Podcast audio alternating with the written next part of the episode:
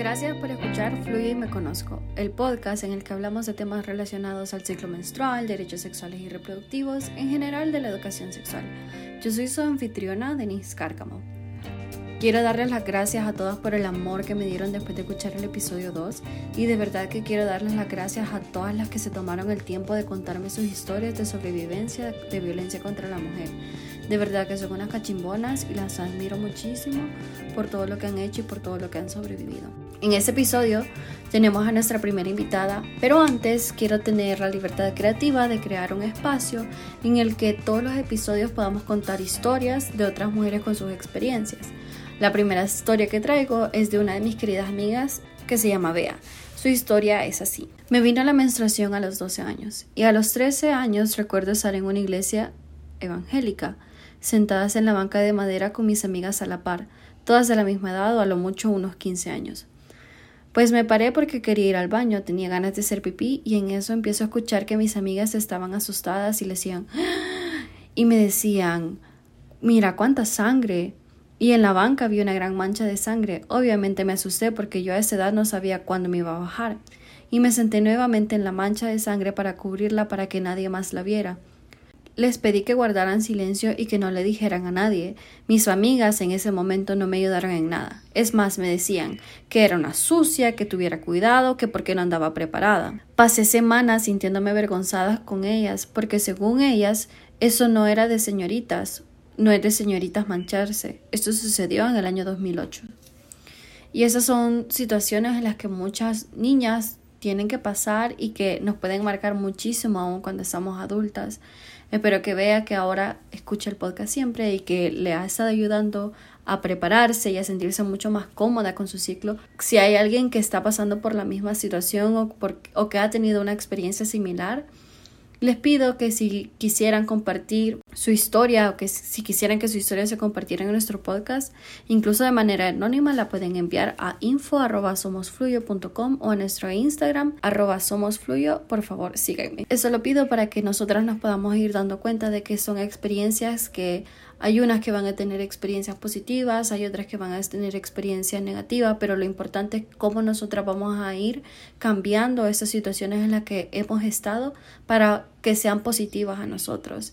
Espero que vea estés mucho mejor y que te sientas mucho más cómoda con lo que experimentas mes con mes y que sea algo mucho más natural en ti. Y a las niñas, si algún día esas niñas que hicieron algo así, les pido que por favor tomen en cuenta de que esto puede dañarte muchísimo y te puede hacer sentir muy mal durante mucho tiempo y te puedas sentir avergonzada cuando la menstruación es algo que no te debería de causar vergüenza. Así que si tienen historias que quisieran que yo contara en este podcast, les pido que por favor lo envíen a info.somosfluyo.com. Para este episodio les traigo a la primera invitada. Ella es una mujer increíble, ella me ayudó muchísimo para crear y terminar mi proyecto de graduación, gracias a ella soy licenciada y ella es Fina Viegas. Ella es una licenciada en historia, es docente de la licenciatura en historia en la Universidad de El Salvador. Entonces, los temas que hablamos con ella en este episodio es porque ella sabe. Entonces, las dejo con la primera invitada y les pido por favor que recuerden suscribirse acá en Spotify para que puedan tener la notificación cuando ya hay un nuevo episodio. Así que las dejo con el primer invitado, la primera invitada. Les presento a Fina, ella es una de las personas que me ayudó a graduarme. Es una, es una persona que yo admiro muchísimo como por el conocimiento que me transmitió cuando, cuando yo la fui a entrevistar. Con ella tuvimos una conversación acerca de la historia de por qué las mujeres vemos mal la menstruación y por eso es que quería que fuera mi primera invitada para poder hablar acerca de los tabúes, acerca de toda esta, toda esta mala información que se ha ido transmitiendo y poder tener la vista desde una experta. Ella es licenciada en historia y trabaja en la Universidad de Salvador. Y le quería preguntar, ¿cómo está Fina? Bueno, eh, estoy dejándome llevar por la cuarentena, ¿verdad? Así es, hay días mejores y hay días peores, así es. Y hay que vivir el momento, hay que dejarse vivir el momento, hay que atender todas las, eh, pues sí, las obligaciones porque estamos trabajando, pero también me doy mis espacios, o lo intento al menos, de autocuido, que creo que es importante. Sí, totalmente de acuerdo. La primera pregunta es si nos podría dar como un breve resumen de lo que usted sabe de cómo nació el tabú de la menstruación, porque me acuerdo que me contaba que hay culturas que tenían una visión del ciclo menstrual de, una manera positiva y también hay otras culturas que lo han visto de una manera negativa, como dónde sucedió esto y por qué ha sucedido esto. Bueno, en principio no tenemos demasiada información, así que pudiéramos hacer una historia de la menstruación eh, posiblemente es algo que se deba investigar y tenemos un, sí, un espacio ahí de, de, investigación. Lo que sí que conocemos es que el tabú de la menstruación está eh, alojado al patriarcado, ¿verdad? O sea, entonces seguramente ese tabú de la menstruación aparece con el tabú, eh, con los tabúes que aparecen en el patriarcado, ¿verdad? Eh, eh, eh, lo que sí sabemos es que el patriarcado está ligado a, posiblemente al, surgimiento del Estado. Está ligado al surgimiento del Estado, que es un Estado donde, o posiblemente un poquito antes, donde la guerra y la guerra y el poder que da la guerra a, a los hombres, ¿verdad? Mucho más fuertes que las mujeres físicamente o para el ejercicio de la guerra, entonces sabemos que ahí surgen eh, eh, algunos elementos patriarcales, se, da, se observa en, esas civilizaciones, aunque eh, por ahora son hipótesis. las civilizaciones, o sea, los estados surgen a raíz de estas peleas, ¿verdad?, que hay entre, entre espacios sociales y entonces al final se imponen unos sobre los otros. Eso es un estado, un estado es de por sí desigual. Entonces, posiblemente ahí, en la separación eh, de, los valores vinculados a la feminidad y los valores vinculados a la masculinidad, seguramente ahí nace la menstruación. Porque, eh, ¿Por qué es tan importante la menstruación, eh, digamos, ahora en, en este espacio, nuestro espacio social contemporáneo? ¿Por qué se ha venido a poner en el medio a la menstruación eh, en el sentido de reivindicación femenina y feminista. Es precisamente porque en ese en esa separación binaria, ¿verdad? De que es un hombre y que es una mujer y que hace un hombre y que hace una mujer, eh, lo, lo, fundamental que nosotras hacemos es escondernos, ¿verdad? Sobre todo cuando estamos en el espacio público, que es el espacio definido como masculino. Entonces, en ese espacio masculino, en ese espacio que, se llama público, las mujeres inhibimos gran parte de lo que somos y uno de los aspectos fundamentales es la menstruación. Entonces, lo primero que se nos enseña de niñas es a esconderla, ¿verdad? O sea, que no se note, ¿verdad? Y, lo dicen los, todavía los anuncios publicitarios en el siglo XXI, que no se note, que no huela, ¿verdad? Que no huela, que no te manche. Entonces, eh, la, publicidad de, toallas sanitarias es el mito de la, menstruación, es escóndete, ¿verdad? Escóndete. Entonces, eso es fundamental para nosotras, el, asumir que menstruamos, ¿verdad? El asumir que menstruamos y el asumir que eh, obviamente nuestro cuerpo huele distinto cuando menstruamos, y eh, por lo menos no esconderlo para nosotras, ¿verdad? O sea, esa asunción implica eh, romper el tabú de que somos mujeres. O sea, finalmente, eh, me acuerdo la conversación que tuvimos, nuestra primera conversación en la, en la Universidad del Salvador, es la idea de hacer un juego, convertir en un juego el tema de la menstruación, a mí me parecía algo fascinante, porque seguramente las niñas, sí, por supuesto, me pareció algo fascinante, una idea maravillosa de Denise, eh, de ti, eh, era, eh, era el romper la idea, o sea, jugar con la idea de la menstruación, me parecía importantísimo para que las niñas y las niñas actuales accedieran a una información no mediada por el escóndete, ¿verdad? Que seguramente va a estar mediada porque es lo que reciben, ¿verdad? La información, sobre todo de las mujeres. O sea, obviamente los hombres no hablan de la menstruación, cuando les preguntas a los niños no hablan, además no saben, muchos de ellos no saben, no tienen ni idea. y eh, es eh, esa información eh, vehicularla de otra manera, o sea, un poco más de, un poco más, no, o sea, la idea era empoderar a las niñas para romper con esta idea de la menstruación como algo negativo, algo que se esconde, algo que es sucio, que finalmente cuando lo trasladamos a la idea de mujer, es eso, o sea, escóndete, ¿verdad? Escóndete, porque en el espacio público es masculino, o finalmente hay algo que no está bien en una mujer cuando está en el espacio público, ¿verdad? Y eh, seguramente, como tú muy, muy bien dices con tu, o refieres con tu pregunta, está asociada a, a la idea de, eh, de mujer y, patriar, y patriarcado, ¿verdad? O sea, cuando nuestra posición es inferior a los hombres. Porque el patriarcado es un hecho histórico, es decir, no todas las sociedades del pasado ni del presente tienen eh, una idea de que las mujeres son inferiores. ¿Sí? Entonces, en esa idea de, que eh, simplemente hacer tareas distintas no significa que sean inferiores, pero cuando en esas tareas vinculadas a las mujeres se asume que son inferiores, entonces ahí ya surge una desigualdad eh, de, de, carácter genérica, ¿verdad? De carácter del ser hombre y del ser mujer. Entonces, la menstruación es uno de los puntos fundamentales porque es eh, uno de la, o sea, finalmente cuando hablamos con las mujeres o nosotras mismas de nuestra relación con la menstruación, lo que vemos claramente es eso que nos dice el patriarcado, ¿verdad? O sea, nos sentimos peor, nos sentimos eh, que, no podemos hacer lo que, nos, lo que nos dé la gana, ¿verdad? Nuestras actividades cuando se tienen que dar en el espacio público las pensamos inmediatamente, ¿verdad? O sea, yo me acuerdo con ejercicios que hacemos con las mujeres jóvenes, eh, estudiantes, la mayor parte de ellas en, en, las asignaturas sobre historia de mujeres, hacemos, o sea, la misma idea. O sea, te han invitado a ir a la piscina o te han invitado a ir a la playa. ¿Qué es lo primero que piensas?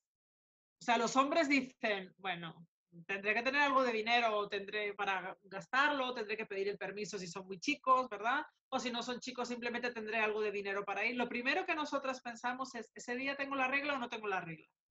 ¿Sí? O sea, nuestra vida está articulada en función de la regla y por lo tanto es algo que eh, es articulador de nuestra vida, ¿verdad? Totalmente. Yo recuerdo que tuve un viaje el año pasado y yo me acuerdo que me dijeron de que iba a viajar en enero y para mayo yo ya me había proyectado, voy a estar, voy a estar menstruando en esos días o no. Entonces hice ese cálculo como voy a estar menstruando cuando vaya a viajar. Entonces, cuando, cuando tuvimos esa conversación, porque esas fueron de, la, de, la, de la, las acciones que las mujeres hacemos, cuando me di cuenta como es cierto, o sea, tenemos algo que nos define tanto y, lo pensamos tanto que a veces no nos damos cuenta que lo estamos pensando cuando hay otras personas que nunca lo experimentan y ni siquiera se les ocurre de que nosotras pensamos en eso. Me parece, cuando, cuando yo entendí eso fue como fascinante saber de que sí nos rige y sí es importante que la, lo, lo aceptemos porque es algo natural. Así es, es algo biológico, ¿verdad? Fisiológico lo que las consideraciones en favor de si está bien o está mal, o eso ya son aspectos de carácter social, ¿verdad? Son aspectos, de son esa carga que se le pone en este caso al ser mujeres. En el caso, eh, en el caso de que es lo primero que pensamos, eso es, eso es cuando las mujeres tenemos la regla, pensamos voy a tener o no voy a tener, o sea, tengo por ejemplo una, eh, tengo una presentación que hacer o tengo una entrevista de trabajo o tengo algo muy importante que hacer, estaré o no estaré con la regla. ¿Por qué? Porque mis habilidades cambian con la regla, ¿verdad? Entonces, no, solo es, o sea, esa burla o esa cosa chiquita que de repente decimos, es que estoy con la regla y me siento así, me siento así. Eh, efectivamente, tenemos que ser conscientes de que nuestro cuerpo cambia y nuestra mente cambia. Y eso es debido a las hormonas. Son ciclo, es un ciclo hormonal, es fisiología pura, ¿verdad? Ahora bien, en el caso eh, de conocer más, conocernos más a través de la regla, por eso se pone en el centro del autoconocimiento, en el caso femenino, al saber más cosas de la regla, de cómo yo me siento con la regla, eh, puedo eh, llevar esto a, a, mi favor, ¿verdad? Puedo llevar esto a mi favor. Eh, se hace, hay métodos incluso, hay mujeres que se están metiendo un poquito más allá, no solo de si me duele o no me duele el vientre, que obviamente si algo te duele vas a estar de forma distinta en la presentación o en la entrevista de trabajo, eh, pero no solo, ah, no solo eso, sino, eh, por ejemplo, estudiarte, apuntarte, hay metodologías, ¿verdad? Y técnicas que ayudan a conocerte mejor en cada una de las cuatro, ¿verdad? De las cuatro que somos. Es decir, si somos cuatro, porque son cuatro etapas del ciclo, es conocernos en cada una de esas etapas con la idea de crecer a partir del ciclo. Y se hacen multitud de técnicas eh, que podemos estar o no de acuerdo, pero que están a nuestra disposición. Ahora hay cursos, incluso que te ayudan a conocerte, que te guían, o tu juego, ¿verdad? Que te guían para conocerte mejor en cada una de esas cuatro que somos, porque somos una y somos cuatro cuando tenemos la regla, y eh, poder eh, incluso, eh, insisto, crecer, ir más allá de ese, de ese ser nosotras. Y, y es como de investigar en la red, ¿verdad? O, o, incluso, por ejemplo, hay espacios que, que, son más allá de los cursos y, y hay, por ejemplo, eh, estas bendiciones del útero que se hacen en todo el mundo, donde miles y miles de mujeres hacen la bendición del útero como cuatro veces al año, hacen bendiciones del útero. Hay en El Salvador, tenemos a Moon Mothers, ¿verdad? Madres de la luna o madres lunares, que también hacen todos esos procesos. Y, lo que, y esta bendición del útero lo que hace es una, una aceptación eh, del ser mujer, porque nosotras o sea, no solo con la regla, sino la regla es el puntal, ¿verdad? Del iceberg, eh, el, el, pico este del iceberg, sino en general tenemos una, un auto, ¿verdad? Una autodefinición masculina. O sea, cuando las mujeres dicen uno de mujer, ¿verdad? Es una definición masculina de algo que no podemos ser un, un, un, ente eh, masculino cuando somos un ente femenino. Entonces, es ir cambiando esos lenguajes, ir cambiando esas apropiaciones para, lo, para naturalizar lo social. O sea, naturalmente vamos a sangrar, pero socialmente está mal visto, ¿verdad? Socialmente está mal visto.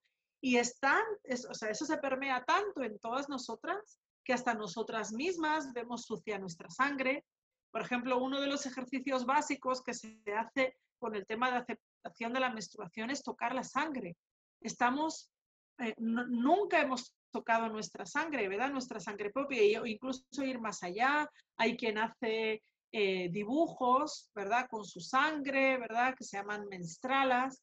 Hacen dibujos, o sea, lo que hacen es o captan la misma sangre y la idea es asumirnos de todas las maneras, de todo, por todos los sentidos, asumir esa idea de mujer y trascender esa visión patriarcal, incluso que nosotras mismas nos damos a nosotras mismas, ¿verdad? Escondiéndonos. La primera, para mí la primera vez que ocupé la copa menstrual sí fue, me acuerdo que me la puse y yo dije, bueno, va a pasar lo que tenga que pasar.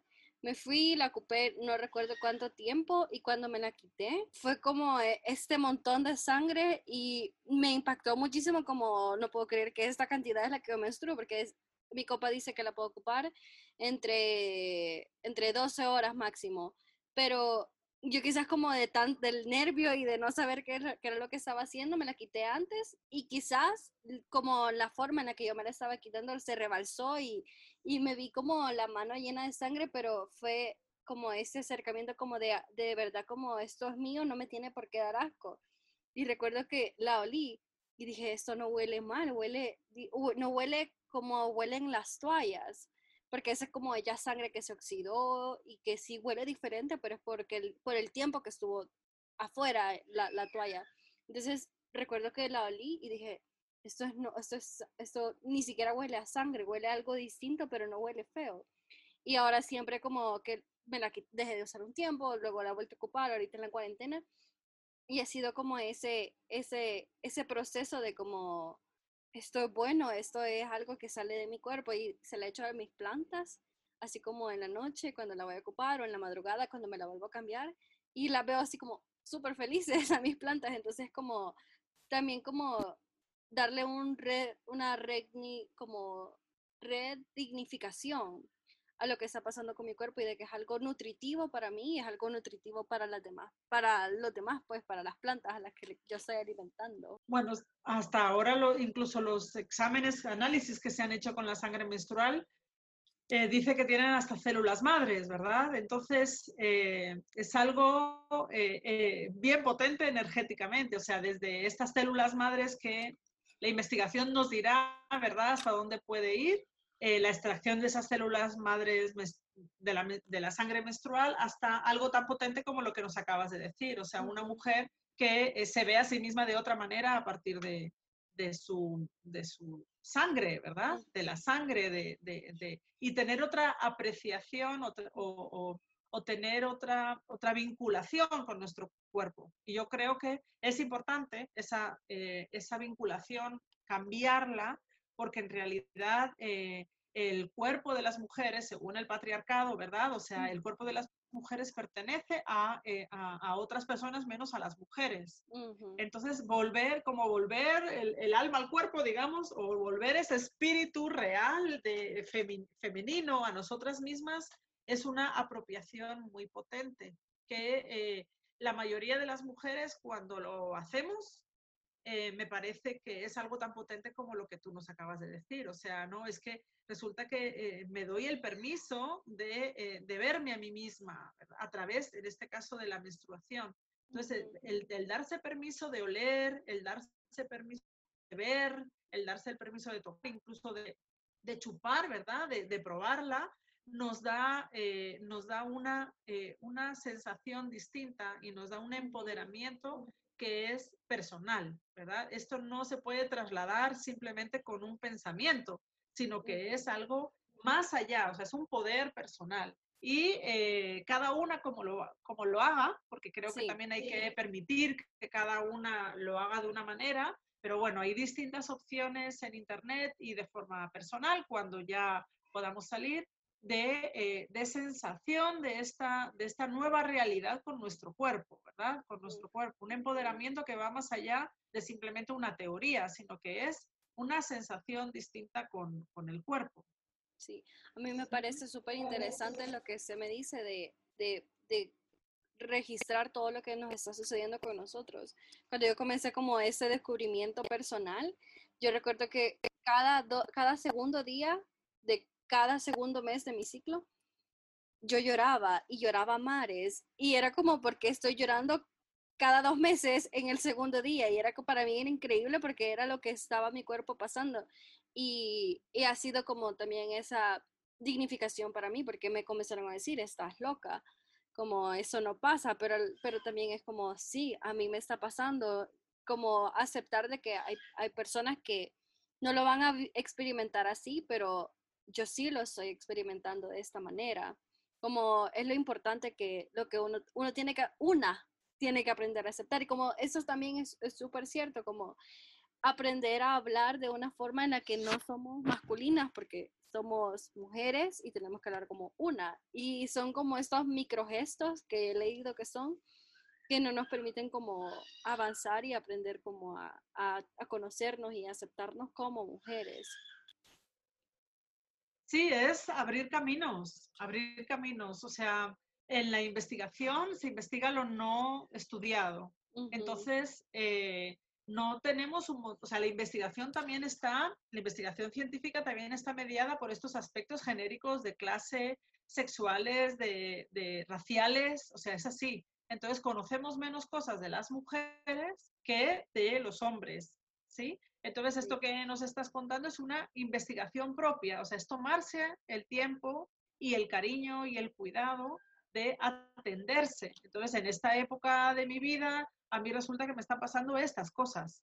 ¿Y cómo lo puedo saber? Pues estando atenta, abriendo los ojos, abriendo el corazón, insisto, leyendo, informándome, y experimentando como lo que tú acabas de decir, que es una certeza. O sea, tú te apuntas el día que lloras, o te apuntas el día que menstruas, o te apuntas el día eh, que estás feliz, y resulta que puedes ver, como en cualquier investigación, cuando apuntamos datos, cuando hacemos preguntas, de repente podemos ver tendencias.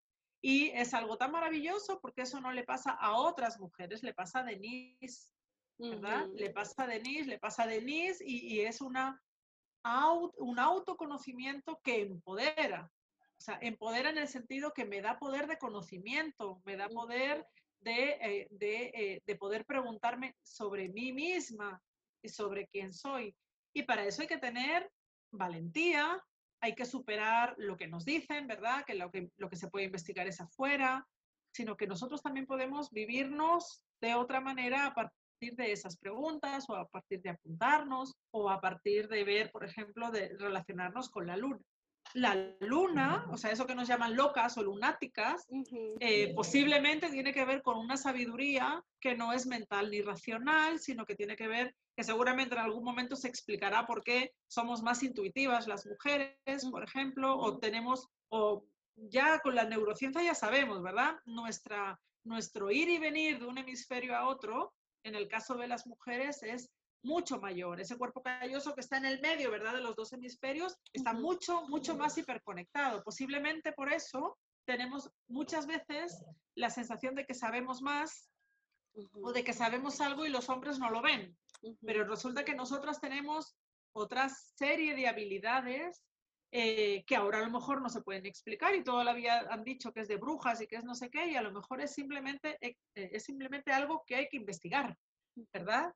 y eso que estamos, que estamos contando, que sabemos más o que tenemos más intuición, yo creo que vale la pena, eh, creo que vale la pena tomarlo en cuenta de forma personal, ¿verdad? O sea, así como tú dices, o sea, yo me pongo a investigar y resulta, o me pongo, o me pongo a apuntarme y resulta que, que tengo ese día de llanto y a lo mejor lo puedes predecir o a lo mejor lo puedes incluso preguntar de dónde viene. Entonces, la regla se convierte en un espacio de autoconocimiento que los hombres no tienen.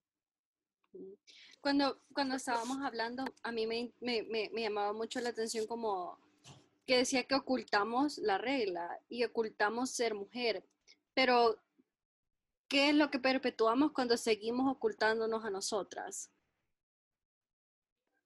Pues yo creo que lo primero es eh, que eh, yo, yo, no juzgaría en primera instancia. Okay. Porque yo creo, eh, yo creo que todas hemos pasado por experiencias similares.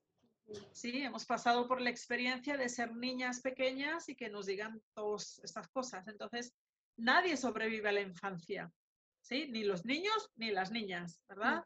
Eh, nadie sobrevive a la infancia. Todos tenemos información eh, que nos causa mella emocional y, eh, y obviamente no podemos juzgar, ¿verdad? A esa parte de forma severa o de forma racional. Son emociones. O sea, podemos racionalizarlo a la hora de explicar, por ejemplo, estas relaciones desiguales entre hombres y mujeres.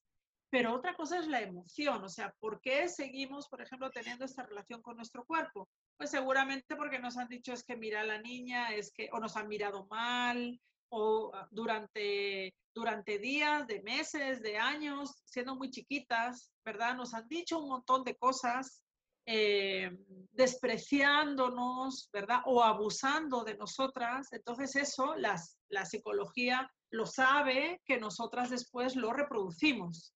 ¿Sí? Eso es así. Yo no soy psicóloga, pero vamos, eh, investigando sobre género, estos elementos te los tienes por lo menos que intuir y saber y reconocer. Entonces, eh, cuando somos mayores, eh, perpetuamos eso, o sea, tenemos una relación y además como esa emoción no es razón, ¿sí? Somos seres más emocionales que racionales, entonces perpetuamos estas cosas con nosotras mismas. Ahora bien, creo que ahora, en estos momentos de nuestra existencia y sobre todo social, tenemos a nuestra disposición un montón de herramientas para estar mejor. Entonces, eh, podemos hacer estos cursos, podemos hacer cursos de empoderamiento, leer cosas y decir, bueno, eh, es cierto que me maltrato a mí misma, y me maltrato a mí misma de la misma manera que me maltrataban de pequeña, ¿verdad? Entonces yo lo asumo, yo lo asumo cuando en esta, en esta relación, ¿verdad? Emocional que tenemos, en este constructo emocional que tenemos con nosotras mismas, aparecen estos elementos. Eh, y yo creo que hay que respetar el ritmo de cada quien, ¿verdad? No hay que forzar a nadie y hay gente que, que no lo puede ¿no? Seguramente si esto se lo contamos a nuestras abuelas. Yo me acuerdo, no sé, tú, tú eres de otra generación, pero yo me acuerdo de pequeña que empezaron a aparecer las toallas sanitarias en publicidad, ¿verdad? O sea, y yo me acuerdo el escándalo que era, no solo entre los hombres, y había hasta bromas, ¿verdad? Y entre las mujeres, de, mira, ahora hasta sale eso en la tele y no sé qué, qué barbaridad. Pero es lógico, si toda la vida te han dicho que eso lo tienes que ocultar y de repente aparece... Lo que decía era que, ya siendo adultas, creo que eh, tenemos la obligación de a las niñas de nuestro entorno hablarles de otra manera. Entonces, este juego que, has diseñado me parece que, es, absolutamente válido y, bueno, hay que, hay que enseñar de otra manera a las niñas, hay que ponerlas a jugar sobre la menstruación y sobre lo que les pasa y lo que les va. Y el juego es, es un elemento natural de la infancia. Y muchas niñas, ah, bueno, acceden a la información o hemos accedido a la información de la menstruación de forma biológica. Lo que no nos han dicho es que esto tiene una relación de poder, o sea, ¿verdad? Tiene una relación de poder y que además puede convertirse en algo, o sea, en algo estigmatizado para las niñas, de repente se puede convertir en, en algo muy poderoso para ti, porque en la medida en que nos conocemos más, podemos interlocutar con el mundo de la manera en que nosotras, más beneficiosa para nosotras, sea como esta la forma que sea. Entonces, claro, para, para, nosotras el ideal sería que las niñas, eh, o sea, que la menstruación y que todo el ser mujer fuera de igual manera que es el ser hombre. Esto mm, también cada mujer lo irá viviendo a su propio ritmo y a su propia manera pero yo creo que el hecho de tener herramientas a la disposición de las niñas es algo fantástico, es algo que yo hubiera querido tener de niña, ¿verdad? Que cuando tienes la primera menstruación, eh, de repente te vienen un, no solo un montón de emociones, no solo vienen un montón de emociones y un montón de sensaciones, sino que además empiezan todos los, eh, todos los mensajes. Ahora te tienes que cuidar, ahora lo que los chicos, y tú no entiendes muy bien qué pasa porque no te han dado toda la información, porque eres todavía una niña o somos unas niñas. Eh, y entonces eh, el hecho de poder jugar con ello me parece, y visibilizarlo y hacerlo público, me parece algo eh, muy, muy poderoso. Entonces, para mí es muy, muy grato tener a disposición de las niñas en El Salvador un juego como, como el que tú has hecho. Muchas gracias. También a mí me parece súper interesante lo que me dices como de jugar con esto.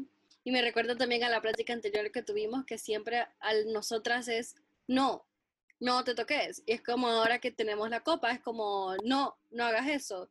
Como siempre nos pasan diciendo como qué es lo que no tenemos que hacer con nuestro cuerpo, cuando debería de, de también como permitirnos ser de nosotras mismas, como si yo quiero ocupar una copa porque es lo que yo quiero, o quiero seguir ocupando toallas porque es lo que yo quiero, pero siempre estamos como repitiendo las mismos, como repetimos lo mismo a la siguiente generación, como no, no te tienes que tocar cuando es la única que se debería de poder tocar. Sí, forma parte, eh, como tú, con los ejemplos que pones, de esta idea de que el cuerpo femenino forma, eh, es, es de los demás, ¿verdad? Es de los demás. Cuando ocurre algo, algo fuerte, por ejemplo, un embarazo en una, en una, en una niña o en, una mujer, ¿verdad? En una mujer eh, no casada, por ejemplo, es como, ¿qué van a decir los demás, ¿verdad? Pero eh, la idea es el cuerpo femenino, que apropiarse del cuerpo femenino. Y cuando tienes toda la infancia diciéndote cosas como las que acabas de decir, que no te, puedes, no te toques ahí, ¿verdad? Ni siquiera tiene nombre. O no tiene, o, tiene, no, o, o, cuando nombra, o cuando escuchas el nombre de, eh, de, tus órganos femeninos, resulta que son vulgares. O sea, las únicas palabras son vulgares, ¿verdad? Es, pues sí, palabras que no voy a decir, pero eh, eh, resulta que en el entorno familiar no tiene un nombre eh, adecuado, ¿verdad? A veces oh, tenemos que utilizar los nombres biológicos, ¿verdad? Pero, pero es, esa apropiación para mí lo importante, o sea, eso es tuyo, O sea, tu vulva es tuya, nadie te la puede tocar. Nadie la puede tocar eh, sin, sin, tu consentimiento y el consentimiento es de adulta. una niña no puede dar consentimiento, ¿verdad? Entonces, e, esa apropiación de verte, uno, además de todo el tema de la menstruación, eh, has, has, has, tocado el tema de tocarse, ¿verdad? Tocarse todas las partes del cuerpo, pero también verse todas las partes del cuerpo. También en estos procesos de empoderamiento del cuerpo, uno de, la, de, de, los ejercicios que se hace es mirarse la vulva una a sí misma, o sea, con un espejo, mirárselo, mirarse, mirarse todas las partes y, y asumirlas como propias. Por nuestras características fisiológicas, nosotras no nos vemos, los chicos sí, pero nosotras no nos vemos. Entonces, eh, eh, ese proceso de eh, agarrar un espejo, de darse el tiempo, de mirar y aceptar o de dibujar, ¿verdad? O de tejer. Hay, en algunos lugares se teje o con, o con o se con plastilina, con, tela, plastilina, lo que sea que sea, pero es esto es lo mío, ¿verdad? Esto es lo mío y no es se trata de un ejercicio ni pornográfico, ni, ni siquiera yo creo que eh, sexualizado de la manera, eh, por ejemplo, de, de visión, insisto, pornográfica, sino realmente es un ejercicio de empoderamiento, es de decir, esto es mío y es bonito y es así y cada uno lo tiene de una manera y está bien, ¿verdad? Y está bien cada una como sea. Ese ejercicio de mirarse, de aceptarse, eh, es tan poderoso, es tan poderoso y insisto, yo creo que no es inmediato, es un proceso, porque como es un, además es un proceso de empoderamiento porque de atrás, o sea, tantos años atrás, tantos años de chiquitas sin las herramientas que tenemos de, adultas, que nos han dicho tantas cosas, nos han hecho sentir tantas cosas que son negativas, ir quitándolo por capas me parece algo, algo maravilloso. Entonces, el ejercicio de tocar, el ejercicio de ver, el ejercicio de, eh, de, la, de, la, misma, de la misma eh, eh, sangre menstrual y de autoconocimiento es partir del cuerpo, ¿verdad? Es partir del cuerpo y del cuerpo hacia afuera. Cuando cambia la relación contigo misma y es una relación más positiva, que como cuesta, ¿verdad? No juzgar nuestro cuerpo, no, no juzgar nuestro pelo, ¿verdad? No, no ser severas con nosotras mismas porque es lo que nos ha venido aprendido. Yo creo que entonces nuestra relación con el mundo cambia, ¿verdad? Es más empoderada, es más respetuosa, es un ejercicio de autocuidado. Y eso es un proceso, no podemos decirles a, a mí no me gusta mucho cuando, o sea, odio cuando de repente también juzgamos a las demás. No, es que yo utilizo esto y tú no lo utilizas, ¿verdad? O, eh, por ejemplo, con el tema de la maternidad, ¿verdad? O sea, las mujeres tienen que parir si no, no son madres de verdad o no son mujeres de verdad, si no paren de esta manera y si no es, o sea, nos juzgamos severamente las unas a las otras, no nos permitimos los procesos. Eh, eh, yo creo que hay que acompañar los procesos y no, no simplemente juzgar, ¿verdad? Sino, sino en ese, el espacio de sororidad debería ser un espacio de acompañamiento de nuestras caídas, de nuestras recaídas, es un proceso de vida, ¿verdad? Porque ha sido tan, tanta mella la que nos han hecho. Entonces, eh, eh, el proceso de empoderamiento debe ser un proceso de crecimiento. Y además es un proceso bello, ¿verdad? Un proceso bello.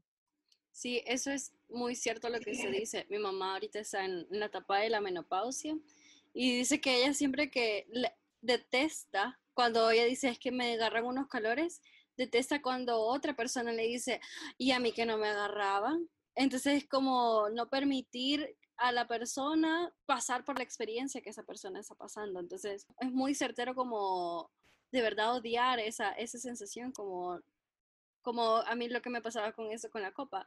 Cuando es mi día mucho más fuerte, yo me la cambio cada seis horas porque yo así me siento más segura. Y una vez me dijeron, pero no, te la tenés que cambiar cada 12 horas. Y es como, no, yo no soy así. Que la copa se puede ocupar hasta 12 horas no significa que yo me sienta cómoda así.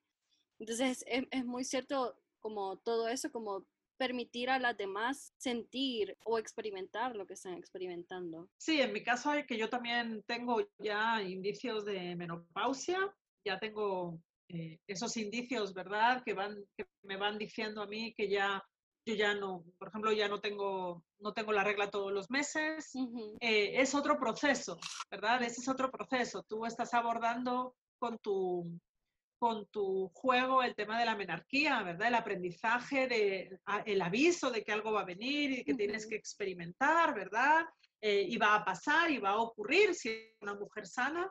De la misma manera, eh, en el proceso ya a partir de los cuarenta y tantos, cincuenta, ya empiezas a tener otro tipo de elementos que también son tabús, ¿verdad? O sea, la mujer con menopausia es una mujer que el valor que se le da en, el, en, el, en, el, en este sistema de relaciones de poder que se llama patriarcado, de repente se pierde. O sea, has perdido todos los elementos, digamos, de la mujer joven, ¿verdad? De esa mujer joven que en principio es la más valiosa dentro del patriarcado, la bella, la que tiene la piel de una determinada manera, la productiva, ¿verdad? Eh, la que tiene eh, la capacidad de tener hijos. Entonces, siendo ya mujer me, eh, en el proceso de la menopausia, yo observo y estoy sintiendo todos esos elementos, esos, esas voces que te van diciendo, bueno, pues es que ya, ya, ya no eres la mujer que eras, ahora ya es...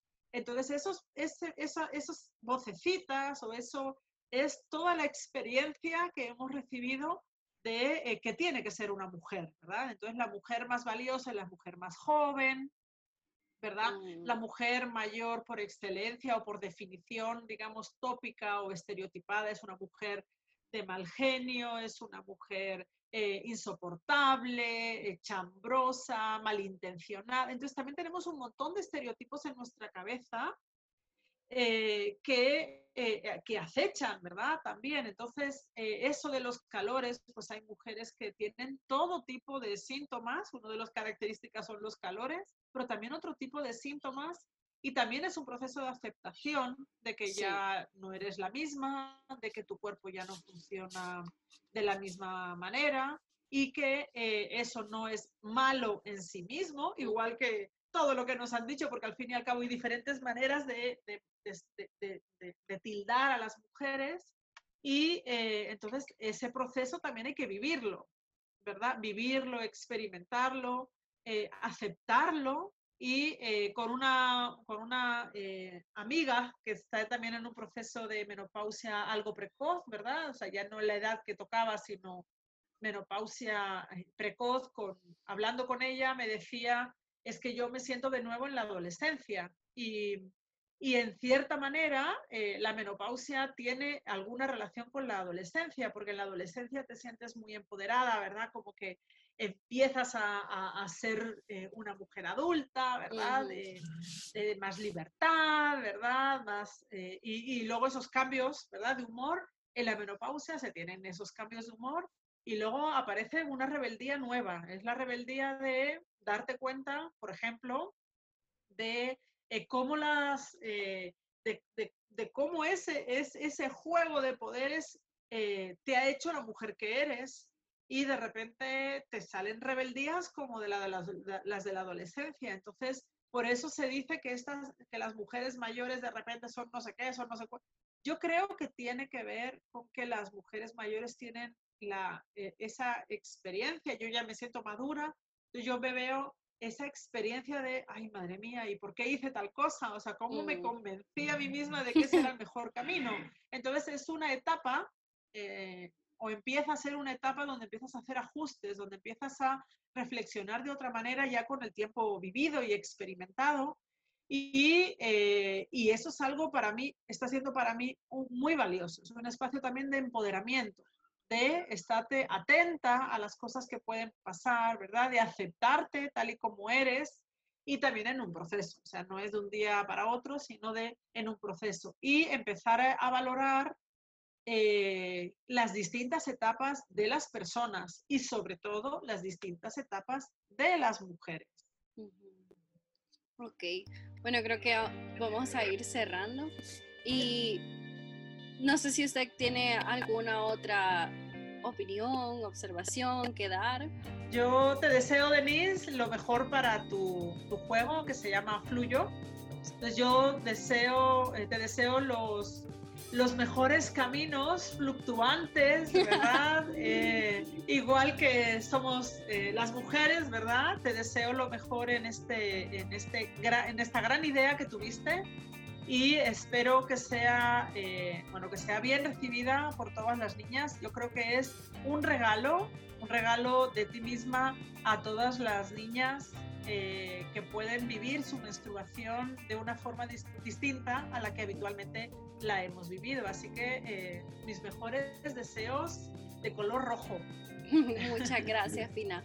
Bueno, yo de verdad le doy muchas gracias por toda su ayuda de antes y de ahorita. Ha sido para mí un, honor tenerla como mi primera invitada. Eh, he aprendido muchísimo de usted en el momento que la invité, cuando la invité a una reunión para hacer una lluvia de ideas y ahorita yo aprendo mucho de usted. Y muchas gracias por querer participar y por, por recibirme y poder compartir su conocimiento conmigo de verdad que le deseo lo mejor también a usted y muchísimas gracias por, por ayudarme, de verdad. Gracias a todas las que han llegado hasta acá. Les recuerdo que si quieren seguir leyendo información acerca del autoamor, el ciclo menstrual, la sexualidad, me puedan seguir en arroba somosfluyo y también si me quieren seguir a mí, porque les caigo súper bien, me pueden seguir en Instagram como arroba Denise Cárcamo. También si quieren compartir una historia como la que tuvimos al principio del podcast, la pueden enviar a info.somosfluyo.com y recuerden darle seguir a este podcast en Spotify. Espero que tengan una feliz semana, que tengan un excelente mes y que puedan disfrutar muchísimo y que puedan aprender muchísimo. Adiós.